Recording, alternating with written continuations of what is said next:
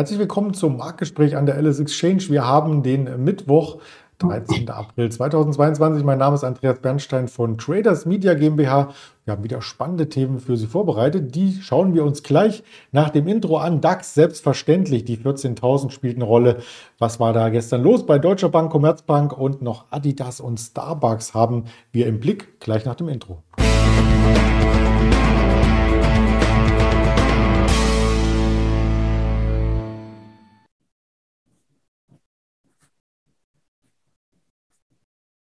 Diese Fülle an Themen möchte ich natürlich nicht alleine darbieten, sondern habe dazu Verstärkung aus Düsseldorf, unseren Händler Schara, den ich recht herzlich begrüße. Hallo Schara. Hallo Andreas. Der DAX kann sich heute nicht wirklich von der 14.000 lösen und hat kaum Volatilität gezeigt bisher. Zwischen dem Hoch und dem Tief waren es aktuell 91 Punkte. Schläft er so ein bisschen ein vor der EZB-Sitzung? Ja, das könnte gut sein. Also wir haben ja diese 14.000 Punkte, die eine relativ wichtige Marke sind. Äh, zumindest hält der DAX die, aber ja, wie du schon sagtest, sehen wir nicht wirklich irgendwie eine Aufwärtsbewegung oder eine Bounce von dieser 14.000er Marke. Mhm. Wir haben auch im großen Chartbild ähm, hier an der 14.000 einen wichtigen Unterstützungsbereich, wenn man, wenn man es so möchte, der bisher gehalten hat, so Pi mal Daumen. Gestern waren wir mal ganz kurz drunter, aber das ist nichts, wo man sich ähm, übergeordnet jetzt Sorgen machen möchte oder müsste, denn das Gesamtumfeld spricht ja immer noch bei steigenden Zinsen für Aktien. Oder wie siehst du das? Ja, ich glaube auch, aber ähm, ich glaube, neben dem Zinsthema ist natürlich auch noch der Krieg nicht ganz äh, ähm, fertig mit dem, also sage ich mal, es ist ja immer noch ein Thema und das belastet ja es, die Märkte ein wenig immer noch und ähm, klar ist vieles schon eingepreist, aber so ein Krieg ist natürlich immer unberechenbar und ähm, ja, liegt natürlich immer in der Luft. Mhm. Ja, und in der Luft liegt auch das Thema Zinsen. Es wird erwartet, dass morgen zumindest die EZB zum Thema Zinsen ein bisschen mehr sagt, die vielleicht auch die Zinswende schon einleitet. Das ist in den USA schon geschehen und muss auch sehr, sehr schnell weiter fortgesetzt werden. Denn wenn man sich die Daten von gestern anschaut, da sind ja die Verbraucherpreise so stark gestiegen wie seit mehreren Jahrzehnten nicht mehr.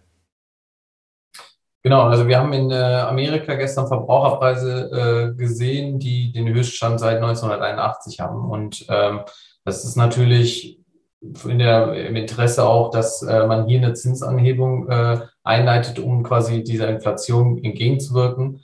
Und ähm, natürlich bedeutet auch eine Zinsanhebung, dass dadurch das Wachstum, das Wirtschaftswachstum etwas verlangsamt wird. Und äh, dasselbe Szenario kann natürlich auch bei uns hier in Europa eintreten.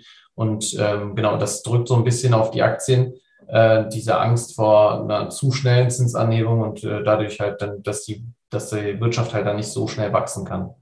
Hm. Auf die Aktien drücken äh, heißt auch auf die Indizes selbstverständlich am stärksten ist der Nasdaq zurückgefallen. Den haben wir uns hier einmal herausgesucht, äh, charttechnisch durchaus vergleichbar mit dem DAX, denn auch da ist die 14.000er Marke wichtig.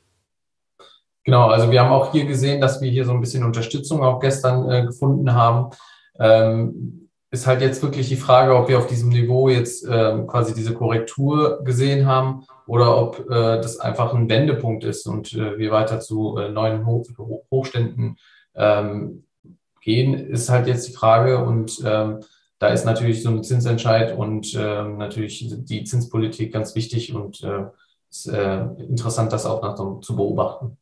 Hm, die Frage können wir natürlich nicht beantworten für unsere Zuschauer, aber wir können noch mal auf den marktbreiteren S&P 500 schauen. Auch da gibt es eine Marke, die immer wieder für schnelle Richtungswechsel an der Börse sorgt und das ist die 4400.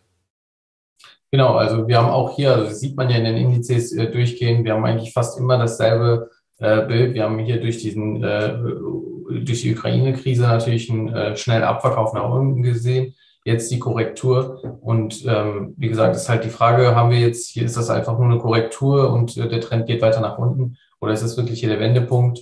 Und ähm, genau, das äh, sieht man aber in allen drei Indizes, aber auch in vielen weiteren kleineren Indizes, äh, auch äh, branchenspezifische Indizes, in denen sieht man halt immer wieder dasselbe Pattern auch. Mhm. Ja, und was wir gestern gesehen haben, ist in diesem Umfeld aus steigenden Zinsen und steigenden Inflationsdaten, dass die Banken unter Druck geraten sind. Das hat den einen oder anderen stark verwundert. Beim Blick auf die Einzelwerte ist sogar die Deutsche Bank mit einem deutlichen Abstand gestern der Tagesverlierer gewesen. Das zeigen wir hier in der Heatmap sehr gerne bis zu 10% Abschlag. Die Commerzbank hat es ähnlich stark getroffen. Ja, und da gab es einen Grund dafür, nämlich nachdem Cerberus ein Investment oder eine Tranche schon an der Deutschen Bank Volksbank und Commerzbank veräußert hatte. Vor einigen Monaten kamen gestern schon wieder Aktien in den Markt und zwar im Millionenumfang. Das hat die Bankaktien gedrückt. Die Kurse wollen wir hier nachreichen. Ähm, Im Moment stabilisiert sich das Ganze wieder. Also der größte Druck scheint raus zu sein. Um die 10,80 Euro bis 11,20 Euro ist eine solide Zone, wo wir im DAX schon im deutschen Bankwert, die im DAX notiert, so wollte ich sagen, auch im letzten Jahr schon im letzten Quartal notierten und bei der Commerzbank adäquat dazu. Da sieht es ein bisschen äh, mehr nach Druck aus, denn da nähern wir uns der 6-Euro-Marke. Da ist, äh, denke ich mal, auch bei euch ziemlich viel Handelsvolumen mit durchgelaufen, oder? Genau, ja, also ähm, gerade jetzt bei der Deutschen Bank und Commerzbank, äh, wie du schon sagst, sind ja größere Investoren auch ausgestiegen ist natürlich dann auch für viele Investoren äh, so ein Verkaufssignal, wenn so ein äh, großer Anteilseigner, ich meine, die, das war die Capital Group, die da mehr als fünf Prozent oder knapp fünf Prozent Anteile in diesen Banken hielten. Und wenn die aussteigen, ist natürlich natürlich, äh, da gehen natürlich alle Glocken bei allen an. Und äh, das muss man dann immer genau, genauer beobachten, ob das jetzt einfach nur eine, äh, also ob man das Portfolio irgendwie nochmal neu ausrichtet oder ob das wirklich äh, ja, Verkäufe sind, die irgendwie aufgrund von Fundamentaldaten sind. Und ähm, klar, auf diese Banken ist, wirkt die Krise natürlich auch, also die Ukraine-Krise wirkt da auch nochmal extrem drauf ein, aber so eine Zinswende ist natürlich auch äh, von Vorteil für, so, für eine Bank. Mhm. Ja, dann haben wir über die Banken von gestern gesprochen. Lass uns nach vorne schauen. Da gibt es nämlich auch Aktien, die, die sich jetzt aktuell sehr, sehr interessant bewegen. Ein weiterer Wert könnte nämlich die Adidas an der 200er-Marke sein. Genau, die Adidas war heute Morgen noch über der 200-Marke. Jetzt sind wir, glaube ich, schon wieder unter der 200-Marke. Knapp bei 196 Euro sind wir jetzt. Äh, und genau, also wir hatten das Corona-Tief ja bei knapp 167 Euro und äh, das Hoch bei 336 Euro. Und ähm, ja, also meine Vermutung ist hier, dass äh, gerade, das sieht man ja auch bei der Nike oder bei der Puma, also bei vielen Sport Sportartikelherstellern sieht man halt ähm, sehr viel Schwäche seit einigen Monaten. Und ähm, also meine Vermutung ist, dass natürlich das in erster Linie ist durch die Inflationsangst oder durch die Inflation halt äh, verursacht ist, ist die Frage halt, ob diese Sportartikelhersteller diese äh, ja, die Preisanpassung, ob sie diese Preismacht wirklich haben. Also kann, kann man wirklich äh, die Sportartikel äh, an die Inflation anpassen und die Preise annehmen, ohne dass man irgendwie die Nachfrage dadurch äh, äh beein, beeinflusst oder beeinträchtigt. Mhm. Und vor allem, weil auch größere Märkte ja auch wegbrechen oder bewusst ausgespart werden, wie Russland. Adidas ähm, hat ja hier auch ähm, einen Lieferstopp verhängt und äh, liefert keine Produkte mehr in die Stores, beziehungsweise betreibt die Stores in Russland momentan nicht mehr. Ja, vielleicht gibt es auch demnächst dann für andere Unternehmen virtuelle Stores und das soll die Überleitung sein zum Thema Metaverse. Das ist uns allen schon ein Begriff, nicht nur durch die Plattform Meta, zu der Facebook, äh, WhatsApp und Instagram gehören, sondern auch dadurch, dass andere Unternehmen Unternehmen in dieses Metaverse hinein möchten, wie zum Beispiel Starbucks. Wie kann man sich denn das vorstellen?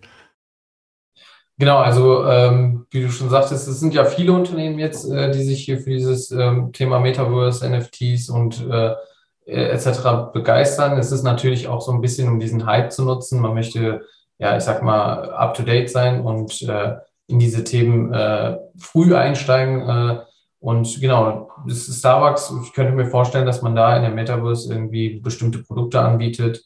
Ähm, ich glaube, hier ist es in erster Linie nicht wirklich über, über die Metaverse irgendwie Geld zu verdienen. Ich glaube, das ist halt einfach auch, um zu zeigen, wir sind äh, up to date und äh, wir, man möchte so ein bisschen die Marke auch in so eine neue Plattform. Also man muss sich ja irgendwie vorstellen, dass die Metaverse ja quasi eine neue Plattform ist, wie das Internet damals. Und ähm, man möchte so früh wie möglich seine Marke irgendwie in diesem äh, Universum so ein bisschen äh, ja, mhm. repräsentieren und äh, darstellen. Und da trifft sich auch gut, dass der neue CEO nach vorne denkt, vielleicht auch mit alten Sachen aufräumt. Wir hatten es in den Medien entnommen. Also da wird ein bisschen durchgefegt. Genau, der CEO ist ja zurückgetreten und ähm, der, der Gründer von Starbucks ist äh, quasi jetzt als, äh, ja, als CEO, als CEO-Ersatz wieder eingetreten und hat direkt als erste Maßnahme äh, die Buybacks äh, der Aktien äh, quasi gestoppt. Äh, das hat dann natürlich zu äh, einigen Downgrades bei einigen Analystenhäusern geführt. Ist natürlich äh, ja Warnsignal, wenn so ein Unternehmen, was jahrelang immer wieder Aktien zurückgekauft hat, erstmal äh, da auf die Bremse tritt. Aber auch hier, glaube ich, ist äh, Inflation ein Thema. Ähm, die Getränke, die die äh, Starbucks natürlich verkaufen, sind schon relativ teuer. Und ist dann auch hier die Frage, ob man da wirklich noch die Preismacht hat, um zu sagen, okay, wir verlangen jetzt vielleicht äh, für den äh, Cappuccino keine sechs sechs Euro oder sieben Euro, stattdessen irgendwie acht oder neun Euro. Und ähm, Hinzu kommt auch, äh, Starbucks war schon immer so ein äh, kleiner, ich sag mal, China-Play. Man hat immer dieses Wachstum in China gesehen und es ist äh, auch wahrscheinlich ein Grund dafür gewesen, dass die Aktie so sehr stark gestiegen ist über die letzten fünf bis zehn Jahren. Ähm, und wir sehen aber jetzt in China, dass wir viele Lockdowns haben. auch Inflation ist jetzt in China angekommen mittlerweile und da ist halt auch die Frage, okay, kann man wirklich in diesem Bereich dann wachsen, Fuß fassen? Ähm, genau, das kommt dazu. Und natürlich kommt auch dazu, dass immer mehr äh, das Thema Gehälter äh, in den Vordergrund rückt. Ähm, Mitarbeiter wollen, äh, also wollen eine bessere Bezahlung und äh, das drückt natürlich auf die Kosten.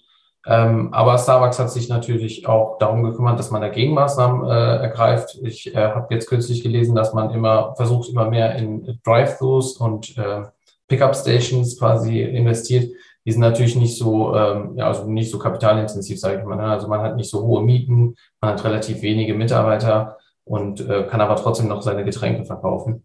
Und ähm, genau, das äh, ist natürlich so, ein, äh, so eine Gegenmaßnahme, die man hier ergreift. Ähm, aber man darf nicht vergessen, dass Starbucks weiterhin eine sehr bekannte Marke ist, dass es eine sehr starke Marke ist. Ähm, man hat auch abseits der Starbucks Stores äh, Produkte, die man verkauft. Ähm, das hat man bestimmt schon mal gesehen in so äh, weiß nicht, bei Lidl oder so gibt es manchmal so kleine Starbucks-Kaffeepads oder irgendwie äh, Bohnen, die man äh, auch direkt im Store kaufen kann.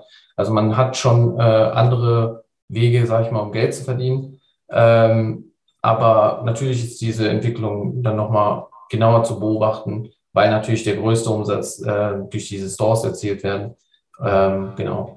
Aber äh, man muss auch sagen, dass äh, Starbucks weiterhin eine Cash-Cow ist und ähm, man expandiert weiterhin auch fleißig in andere Länder jetzt. Klar, wenn auch jetzt China das Wachstum äh, vielleicht ein bisschen hinterherhängt, äh, sieht man, dass man in vielen anderen asiatischen Ländern, so beispielsweise in Ägypten oder so, dass man da schon relativ schnell wächst. Und ähm, wie gesagt, also diese Marke, die hinter Starbucks steht, ist natürlich sehr stark. Und ähm, das hat natürlich auch, ähm, ja, sag ich mal, einen Wert. Und ähm, ja, man muss mal gucken, wohin die Aktie äh, sich bewegt. Mhm. Letzten Endes gibt es auch die fertigen Getränke in, in Supermärkten, im Kühlregal, auch an der Tankstelle habe ich schon gesehen. Also da kann man sich den Latte Macchiato mit Karamell Topic auch äh, da holen. Kostet übrigens, weil es auch kalt ist vielleicht und nicht warm und frisch gemacht wird, auch nur einen Bruchteil dessen, was er im Starbucks Store selbst äh, kostet. Ja, und dann geht es auch schon los mit den nächsten Quartalszahlen. Wir haben heute äh, schon mal eine BlackRock noch und morgen dann werden die großen nächsten Quartalszahlen erwartet aus den USA mit einer Citigroup und ähm, einer Wells Fargo beispielsweise. Also das dürfte interessant werden an Daten selbst. Heute im Handelstag gibt es noch die Erzeugerpreise aus den USA, nachdem wir gestern die Verbraucherpreise hatten, heute also die Erzeugerpreise 14.30 und morgen dann die große EZB-Sitzung. Da freuen wir uns drauf, werden das auch kommentieren auf den verschiedensten Kanälen der Alice Exchange, auf Twitter, auf YouTube, auf Instagram, auf Facebook. Und das Gespräch hier hatten wir aufgezeichnet äh, für den Podcast auf diese auf Spotify, auf Apple Podcasts und auf Amazon Music. Ganz lieben Dank an dich für deine Expertise, Sharan. Dann wünsche ich dir schon mal ein ruhiges Osterfest.